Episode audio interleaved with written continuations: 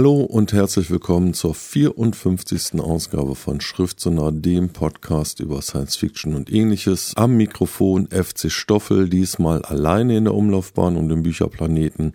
Dafür aber mit jeder Menge deutschsprachiger Literatur, gleich zwei Kurzgeschichtensammlungen. Zunächst einmal Gamer, herausgegeben von André Skora, Armin Rössler und Frank Hebben mit Kurzgeschichten rund um Videospiele. Dann das Buch, was letztes Jahr den deutschen Science-Fiction-Preis und den Kurt-Laswitz-Preis gewonnen hat, Andreas Brandhorst, Das Schiff. Dann ein Roman, der eher in die Fantasy-Ecke geht und eigentlich auch einen Preis meiner Meinung nach hätte gewinnen sollen. Grauwacht von Robert Corvus. Und zu guter Letzt Schuldig in 16 Fällen Kurzgeschichten von Arno Behrendt. Viel Spaß!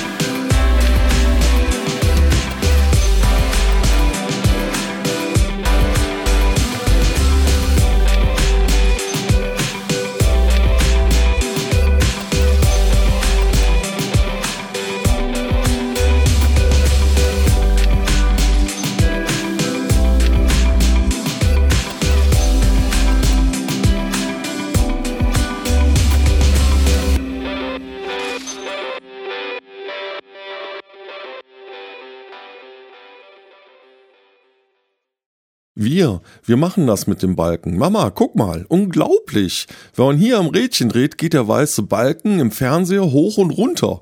Einfach so. Wir machen unser eigenes Programm. Nicht coolen Kampf, Lemke, Karell, wir. Und dieser flache graue Kasten da auf dem Teppich, der mit Universum drauf, der muss echt aus einem anderen Universum kommen. Von der Mondbasis Alpha 1 oder so.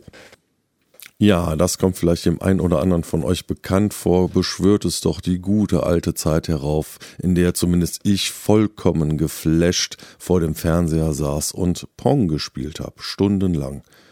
Und es war eine Welt, die bunter nicht hätte sein können, auch wenn es nur zwei Striche und ein komischer Punkt waren. Ähm, das war aus dem Vorwort äh, zu Gamer, eine Kurzgeschichtensammlung, herausgegeben von André Skora, Armin Rössler und Frank Hebben. Das Thema dieser Sammlung ist, klar, Videospiele. Es stößt so ein bisschen in das gleiche Horn wie Ready Player One von Ernest Klein, aber es äh, beschwört nicht so sehr die 80er Jahre, die Anfänge der Videospiele herauf. Auch, wir haben ein paar Geschichten, die so mit dieser Nostalgie spielen, aber es ist eigentlich vielmehr Ideenliteratur im besten Sinne. Ich bin sehr begeistert, zu welch unterschiedlichen Ergebnissen die Autoren und Autorinnen äh, in dieser Kurzgeschichtensammlung kommen und jede Geschichte hat etwas vollkommen eigenes, einen vollkommen eigenen Ansatz und es ist eigentlich für jeden etwas dabei. Es gibt Cyberpunk äh, von äh, Thorsten Küper, Metagamer mit Wendungen und noch einer Wendung und noch einer Wendung. Wunderbar spannend. Es gibt eine Hommage an die frühen Sounds und Sprachausgaben und seltsamen Musiken, die uns da entgegentönten äh, in der Geschichte Evergreen Nevergreen von Konstantin Gillis. Es gibt sehr berührende Geschichten, ähm, die auch so das Menschliche so ein bisschen und die Sucht und nicht davon lassen können, mit Retro-Games dann doch sein Glück zu versuchen in ewigen Wettkämpfen. Start New Game von Melanie Ulrike Junge. Und es gibt eine Geschichte, die jetzt für den äh, deutschen Science-Fiction-Preis nominiert wurde von äh, Michael K. Ivoleit, das Netz der Geächteten. Und ähm, da hören wir mal kurz in einen kleinen Ausschnitt hinein. Am schlimmsten war, dass das Spiel ohne ihn weiterging. Mit jedem Tag, den er ohne Netzzugang leben musste, wurden seine Erinnerungen an das Spiel blasser, verschwommener und irrealer. Gewann die rasanten, harten Rhythmen von Konfrontation und Kampf, Sieg und Rückzug, alten Fäden und neuen Allianzen, die sein Leben bestimmt hatten, den Charakter eines Ferntraums, einer unerreichbar gewordenen Verheißung, der er sich als unwürdig erwiesen hatte. Er war einer der Besten gewesen, hatte sich vom Tag seiner Volljährigkeit an zügig hochgearbeitet, von banalen Doom- und Quake-Emulationen, die nur auf freigegebenen Hinterhöfen und in alten Fabrikhalden gespielt werden durften, bis zu anspruchsvollen und kostspieligen Adventure- und Rollenspielkanälen, die für ihre User die Standard-IR-Feeds ganzer Stadtbezirke mit alternativen Audio- und Videodesigns überlagerten, sie in Dschungel, mittelalterliche Städte, Fantasy-Welten, ferne Planeten oder was auch immer verwandelten. Hier konnte man die höchsten Prämien einfahren und sich als Werbefigur für Kampagnen der Netzbetreiber empfehlen. Hier konnte man mit dem nötigen Kleingeld für die entsprechenden Neuroplugins so stark, agil und reaktionsschnell sein, wie man wollte. Er war weit gekommen, hat es im Südwest-Sprawl bis zum lokalen Idol der Gamergemeinde geschafft und kurz vor dem Aufstieg in die Top-Level gestanden. Damit war es vorbei seit er vor seinem letzten Duell sein ganzes Guthaben verwettet und alles verloren hatte. Selbst mit Hardware-Deals und Betrügereien hatte er nicht schnell genug Geld heranschaffen können, um sein Minus auszugleichen. Er hatte zu viel riskiert. Er war zu selbstsicher gewesen. Am Ende hatte er vergessen, was kein guter Gamer je vergessen sollte. Dass über ihnen allen ein Damoklesschwert schwebte, der Ausschluss aus den Netzen, der Rückfall in eine präaugmentierte Welt, die seine Generation nur aus Erzählungen ihrer Eltern kannte. Soweit also der Ausschnitt aus Das Netz der Geächteten von Michael K. Ivoleit aus der Anthologie Gamer. Und was haben wir da gehört? Wir haben gehört, wie ein Mensch seiner virtuellen Realität, die seit Jahrzehnten die echte Welt überlagert. Die Menschen können überhaupt gar nicht mehr ohne diese Augmented Reality leben. Pokémon Go, was wir heute kennen, oder Ingress ist ein Witz gegen das, äh, was da stattfindet. Und ihm wurde das entzogen als äh, Disziplinarmaßnahme, weil er straffällig geworden ist. Und er leidet, er leidet wie ein äh, geprügelter Hund. Er braucht unbedingt diese virtuelle Realität.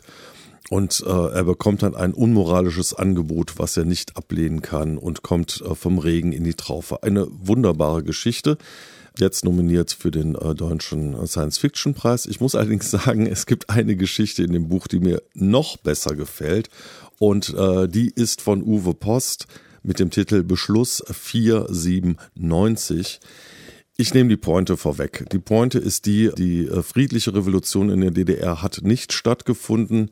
Ähm, die NVA hat auf die Demonstranten geschossen und ähm, wir erleben, wie ein junger Mensch in einem Computerspiel das noch einmal nachspielt, bevor er dann von Stasi-Zombies abtransportiert wird. Eine bitterböse Alternate History Geschichte, die noch einmal zeigt, wie fragil eigentlich unsere Demokratien sind und die wunderbar in die heutige Zeit hineinpasst, in der immer mehr Populisten unsere Demokratie äh, bedrohen. Also ich kann es nur empfehlen, Gamer, eine wunderbare Kurzgeschichtensammlung. Es ist bestimmt für jeden etwas dabei und äh, jede Geschichte ist mit unglaublich viel Herzblut geschrieben. Einige von euch möchten ja immer, dass ich etwas über den Stil und die Redegewandtheit der Autoren sage. Ich muss sagen, in dem Fall ist mir das völlig egal. Vielleicht ist die ein oder andere Formulierung jetzt nicht so, wie sich äh, manche Leser das wünschen, aber es ist so viel Herzblut da drin. Ich kann es nur empfehlen. Gamer herausgegeben von André Skora, Armin Rössler und Frank Hebben.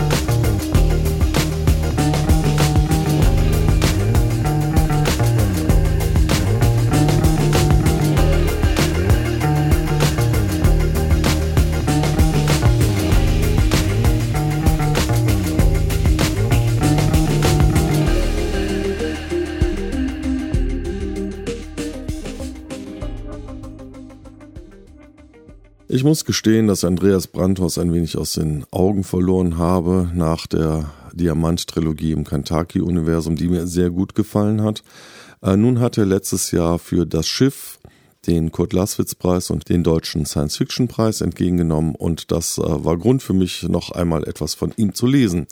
Und das Schiff ist ein äh, Brocken von einem Roman, in dem es schlicht und ergreifend um alles geht, um das Schicksal der Menschheit, um grundlegende Fragen, wer sind wir, wo gehen wir hin, was macht das Ich eigentlich aus, was will ich vom Leben, wie stehe ich zum Tod. Also ein Riesenfass, was er da aufmacht. Worum geht's in der Geschichte?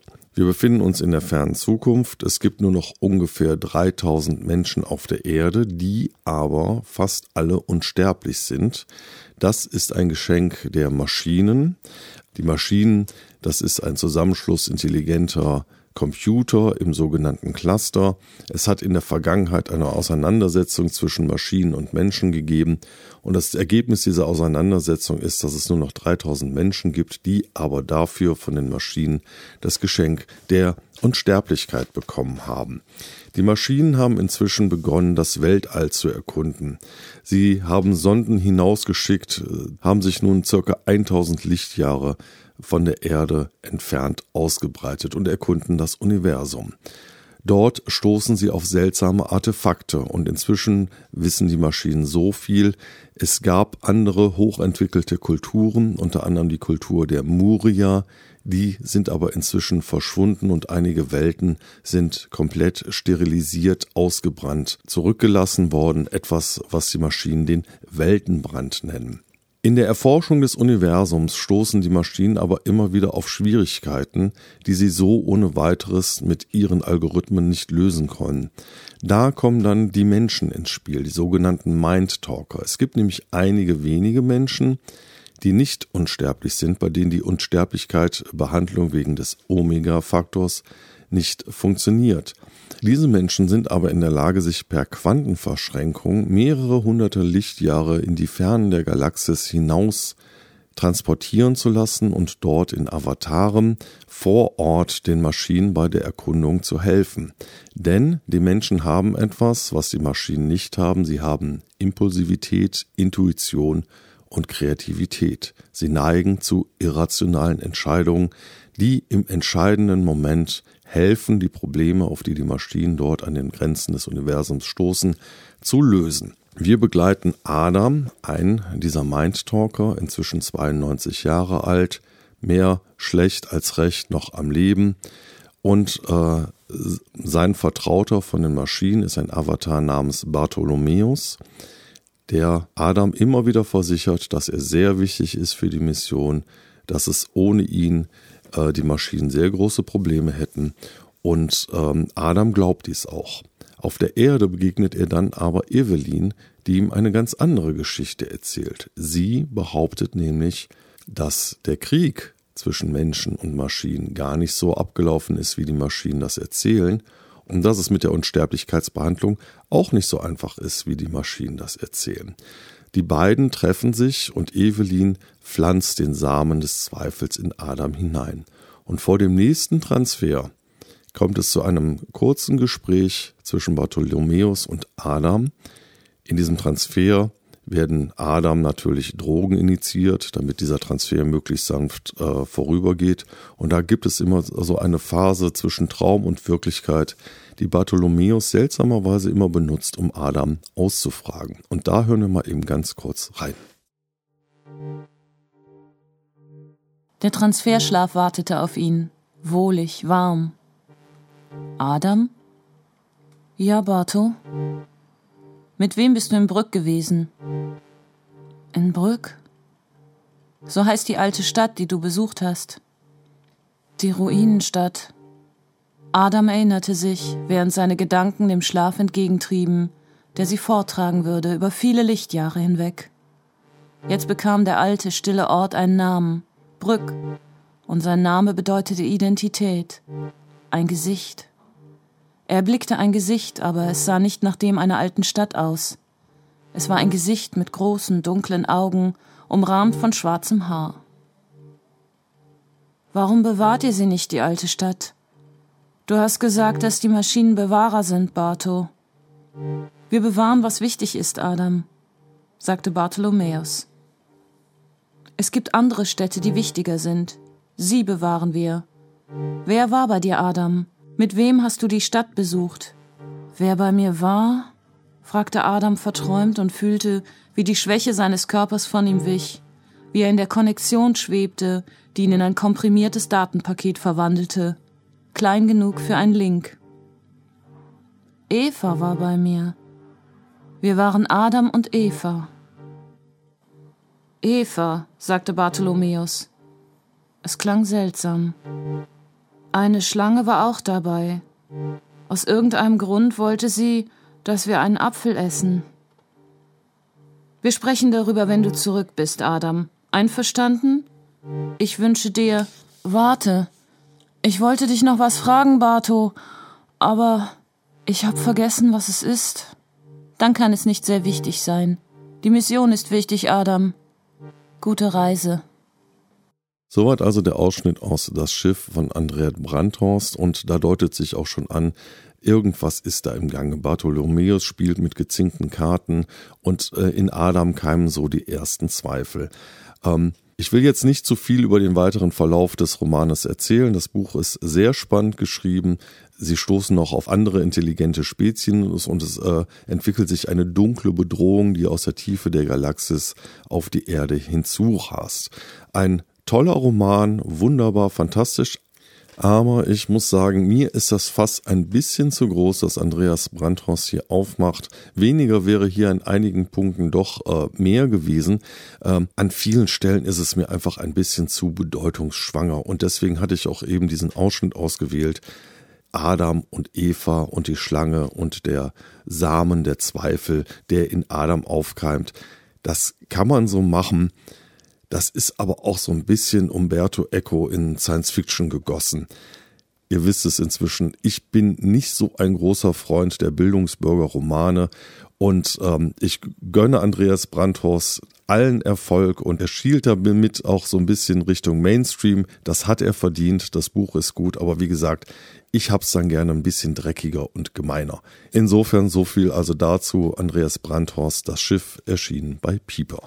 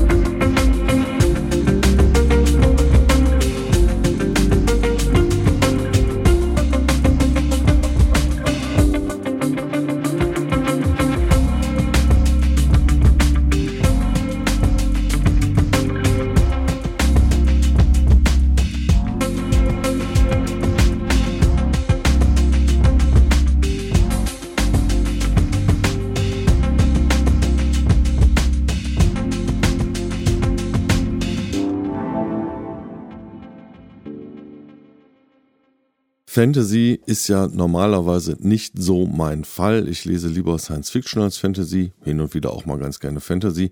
Und ähm, als ich Robert Corvus hier in Köln begegnet bin und wir in ein nettes Gespräch gekommen sind und er mir seinen Roman Grauwacht empfahl, war ich erst ein wenig skeptisch. Aber was für ein tolles Buch. Ich bin wirklich froh, dass ich es gelesen habe, denn das ist Fantasy, wie sie mir wirklich gefällt und es ist eben nicht nur Fantasy, aber ähm, dazu dann später. Der Roman besticht zunächst einmal durch das tolle Worldbuilding, denn wir befinden uns auf Bisola, einem Planeten, in dem ähm, ein Tag ungefähr ein Menschenleben dauert. Auf diesem Planeten leben Menschen und Amphibien, Echsenähnliche äh, Wesen namens Sasek. Zwischen diesen beiden Spezies gibt es eine jahrhundertealte Abmachung. Den Menschen gehört die Nacht, denn da dort ja sehr lange keine Sonne scheint, ist dort ständig Eis, Permafrost und den Sasek, den Amphibienwesen, gehört der Tag, denn sie sind Kaltblütler und auf die Wärme angewiesen. Der Tag wandert ganz langsam um den Planeten herum und so müssen auch die beiden Spezies mitwandern. Wenn der Tag sich nähert, verlassen die Menschen ihre Heimstätten, ihre Refugien, ihre Metropolen und die Sasek ziehen dort ein. Damit dies ohne Kämpfe und ohne Streitereien und möglichst reibungslos vonstatten geht, gibt es die Grauwacht. Die Grauwacht ist ein fast schon sektenartiger Bund von Menschen, die über besondere Fähigkeiten verfügen, die sie dem Nabo verdanken. Das Nabo so eine Art Flüssigkeit, Pulver im Körper der Grauwacht und wenn ein Mensch der Grauwacht stirbt, fließt dieses Nabo aus ihm heraus und wird von den anderen übrig geblieben aufgenommen und an einen neuen Gardister der Grauwacht in einem Initiationsritus übergeben. Dieses Nabo sorgt unter anderem dafür, dass Hände, die abgeschlagen werden, nachwachsen können. Dieses Nabo ermöglicht aber auch, dass die Menschen sich an den verschiedenen Städten, die sich auf dieser Welt befinden, mit dem Plexo verbinden können. In den großen Metropolen dieser Welt gibt es ein seltsames Geflecht das alles durchdringt, das geisterähnliche Wesen erscheinen lässt und das auch für Wärme und Wasserversorgung, für diverse Dinge, die das Leben angenehm machen, sorgen. Und die Gardister der Grauwacht können dank dem Nabo, was sich in ihrem Körper befindet, sich mit diesem Plexo verbinden. Und wir hören mal eben kurz in so eine Stelle hinein, wo einer, die Hauptperson Remon, das tut. Raymond studierte die Symbole, die an dem Artefakt angebracht waren. Niemals waren sie so völlig gleich mit denen eines anderen Tifaktos, aber es gab Gruppen, die immer wieder auftauchten.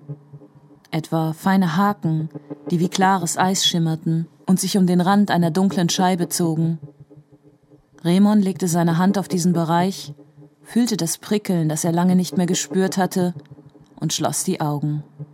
Das Murmeln blieb unverständlich, schien seinen Körper aber zu durchdringen, als wanderten die Stimmen seine Adern entlang, durch die Brust, in den Bauch, die Muskeln der Oberschenkel. In Raymond schien eine andere Stimme zu antworten, als würde sein Fleisch singen. Sie vereinte sich mit dem Gemurmel, wurde ein Teil von ihm.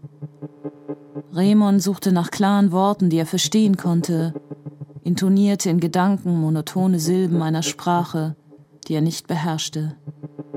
Dabei sandte er seinen Geist aus und schickte ihn durch die Stränge des Plexus.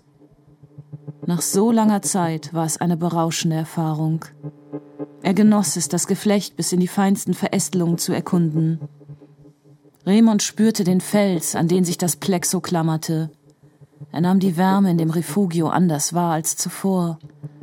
Sie war jetzt etwas, das er transportierte, tief aus dem Boden holte und in die Luft verströmte. Raymond spürte auch die Wärme der Menschen, die in dem Refugio lebten. Wenn er sich darauf konzentriert hätte, wäre es ihm möglich gewesen, den Standort jedes Einzelnen zu erkennen. Aber das hätte Zeit erfordert, und er hätte sich mit den Verzweigungen des Plexus vertraut machen müssen. Seine Aufgabe stand jedoch direkt vor ihm.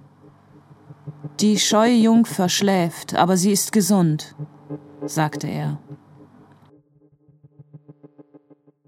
Soweit also der Ausschnitt aus Grauwacht von Robert Corvus und an dieser Stelle deutet sich schon an, nicht alles, was hier so magisch und mystisch erscheint, muss unbedingt etwas Übernatürliches sein. Vielleicht könnte es dafür ja auch einen anderen logischen, naturwissenschaftlichen ähm, Hintergrund geben.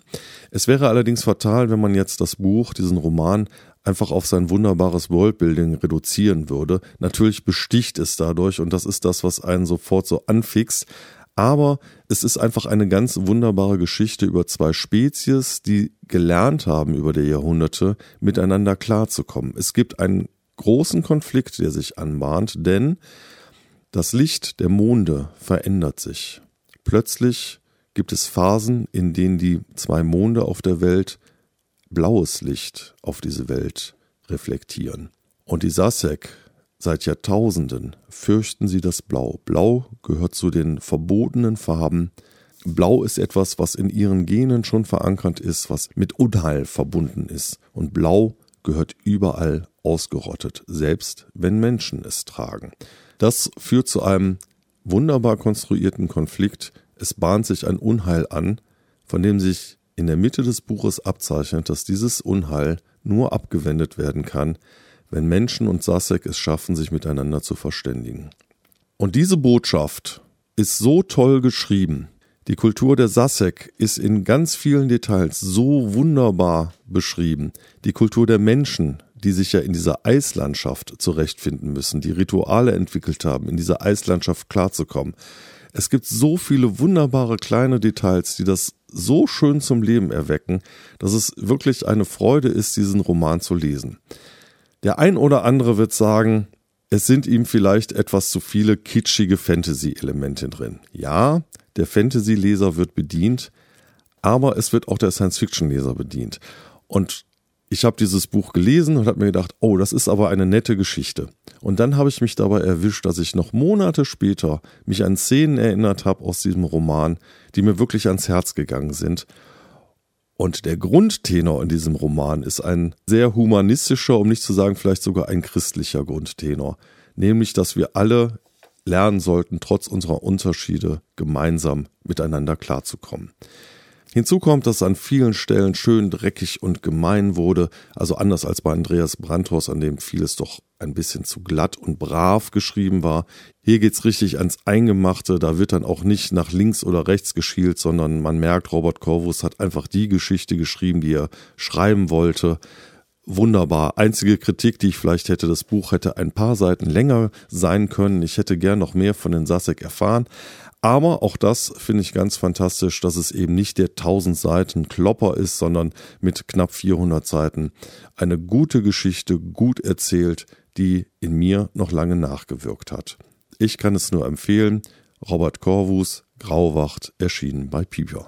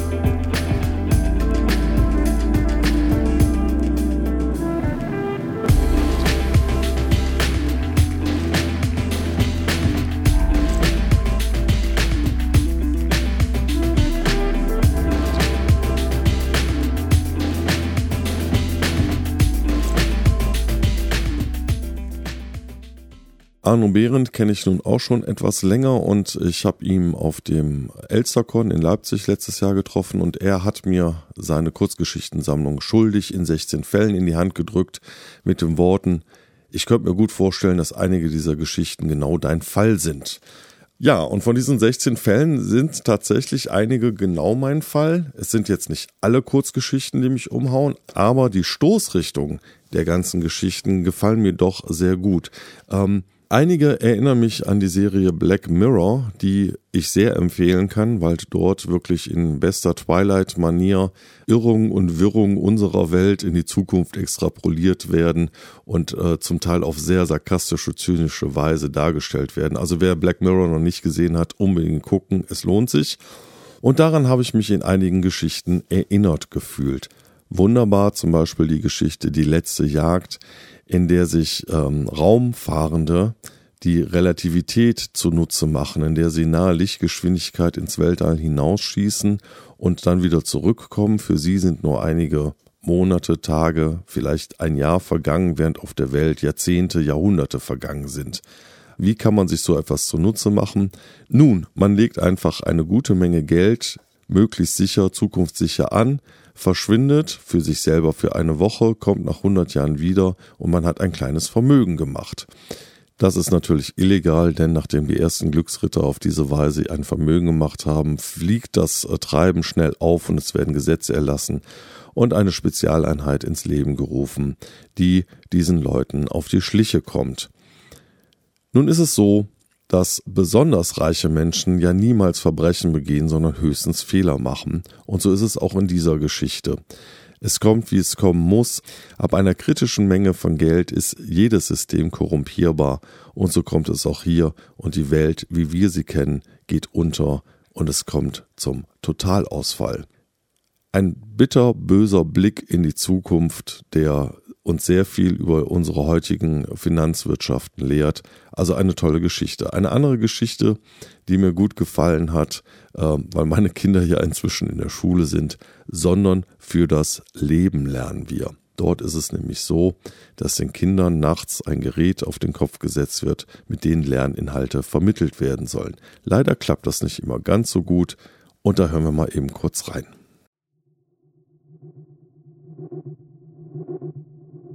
Was kann ich für Sie tun? Der Satz hörte sich wie immer lahm an, ohne echte Hilfsbereitschaft. Mein Sohn träumt seit einiger Zeit schlecht. Immer wieder wacht er nachts auf und schreit aus Leibeskräften. Seitdem das so ist, hat er große Widerstände, sich den Induktor aufzusetzen. Also doch ein Routinefall. Hochfeld gewann seine Sicherheit zurück. Sehen Sie, Frau Seibert, ergänzte sie. Frau Seibert, Oft wird der Induktor von der Öffentlichkeit für Veränderungen in der Psyche von Kindern verantwortlich gemacht. Dabei wird übersehen, dass die Magnetfelder, mit deren Hilfe die Hirntätigkeit beeinflusst wird, gebündelt durch die beiden Hälften der Großhirnrinde hindurchgeführt werden, ohne diese zu beeinträchtigen. Sie wirken nur auf das Langzeitgedächtnis im kognitiven Bereich ein. Sämtliche Impulse, die zu Irrungen und Wirrungen der Psyche führen könnten, rühren daher von anderen Einflüssen her als von denen des Induktors. Hochfeld räusperte sich. Der Blick von Frau Seibert hatte etwas Gekränktes an sich. Jetzt würde der übliche Widerstand kommen. Können Sie sich nicht vielleicht trotzdem die Programme ansehen, die er zurzeit benutzt? Es könnte doch sein, dass etwas damit nicht in Ordnung ist. Hochfeld ergab sich in sein Schicksal. Er hätte auch gegen den leeren Stuhl anreden können. Frau Seibert legte die Speicher auf den Tisch. Es war die für das Alter des Kindes übliche Unterrichtsreihe. Wie ist sein Vorname? seufzte er. Christoph, erklärte sie freundlich, ganz offensichtlich unbeeindruckt von Hochfelds resigniertem Tonfall. Geht der Drache jetzt bald wieder weg? Hochfeld, der gerade die Speicher beiseite legen und sich wieder zurücklehnen wollte, hielt inne. Die Worte des Jungen waren sehr leise. Welcher Drache? Na, der, der mich nachts immer auffressen will. Er starrte den Erwachsenen aus großen, hilfesuchenden Augen an. Klar, mein Junge, der geht bald weg. Der Junge lächelte nicht, aber er war zufrieden. Es war die Mutter, die sehr freundlich blickte.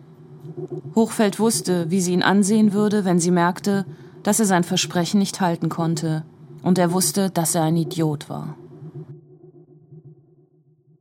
Soweit also der Ausschnitt aus der Kurzgeschichte Sondern für das Leben lernen wir von Arno Behrendt in der Kurzgeschichtensammlung Schuldig in 16 Fällen. Und als wäre das noch nicht gruselig genug, dass hier Kinder nachts mit Lerninhalten per Hirninduktion gequält werden, gibt es noch eine andere Komponente, denn die Klimaerwerbung, das Ozonloch hat inzwischen voll zugeschlagen. Man kann eigentlich ohne Sonnenschutz überhaupt gar nicht mehr rausgehen und es gibt eine kritische Menge an Personen, die hautkrank geworden sind und das Gesundheitssystem enorm belasten. Und da schwingt sich im Hintergrund äh, in der Regierung ein Vizepräsident an die Macht, der gerne diese Hautkranken einfach loswerden möchte. Und wie diese beiden Sachen ineinander gehen, diese Hirninjektionen bei den Jugendlichen in der Nacht und ähm, die Unterteilung der Menschen in gute, gesunde und schlechte Kranke, das ist wirklich eine ganz bitterböse Pointe, die auch wieder darauf verweist, was wir heute erleben in unseren Krankenkassen, wo dann demnächst diejenigen belohnt werden, die sich 24 Stunden am Tag biometrisch erfassen lassen. Nur um für sich selber einen kleinen finanziellen Vorteil zu verschaffen, wird dann die gesamte Idee der Solidargemeinschaft über Bord geworfen. Bewegende Zeiten, in denen wir leider leben. Aber wem sage ich das? Der Fairness halber muss ich sagen, ich kenne Anno Bären persönlich, mir haben die Geschichten gut gefallen.